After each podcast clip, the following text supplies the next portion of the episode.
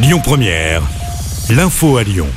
Bonjour à tous, à la une de l'actu, déjà plus de 3500 euros récoltés sur la cagnotte lancée par la PEM de Genasse. Les parents d'élèves de l'école Nelson Mandela se mobilisent pour apporter un soutien financier aux quatre enfants du couple qui est tragiquement décédé dans l'avalanche de dimanche en Haute-Savoie. Les orphelins sont âgés de 7 à 16 ans. Retrouvez la cagnotte sur notre site internet et notre application.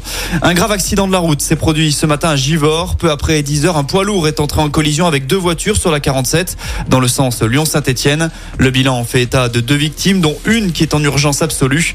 Les deux voies ont été neutralisées le temps de l'intervention des secours.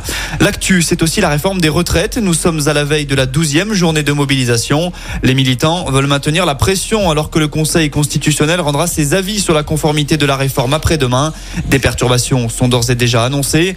Côté SNCF, comptez 4 TGV sur 5 et 3 TER sur 5 en moyenne. Chez nous à Lyon, la manifestation partira en début d'après-midi de la place Maréchal Lyoté dans le 6e arrondissement. Le cortège rejoindra ensuite Villeurbanne.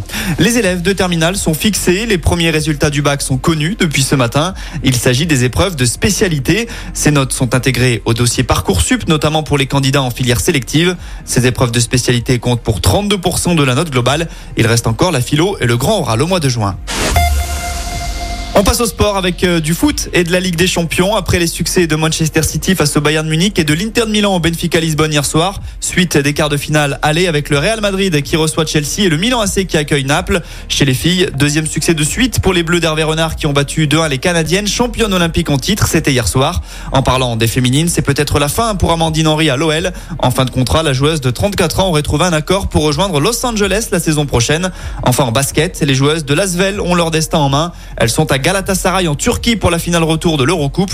Elles ont 39 points d'avance. En cas de succès, ce serait le premier trophée européen de l'histoire du club. Écoutez votre radio Lyon Première en direct sur l'application Lyon Première, lyonpremière.fr et bien sûr à Lyon sur 90.2 FM et en DAB+. Lyon Première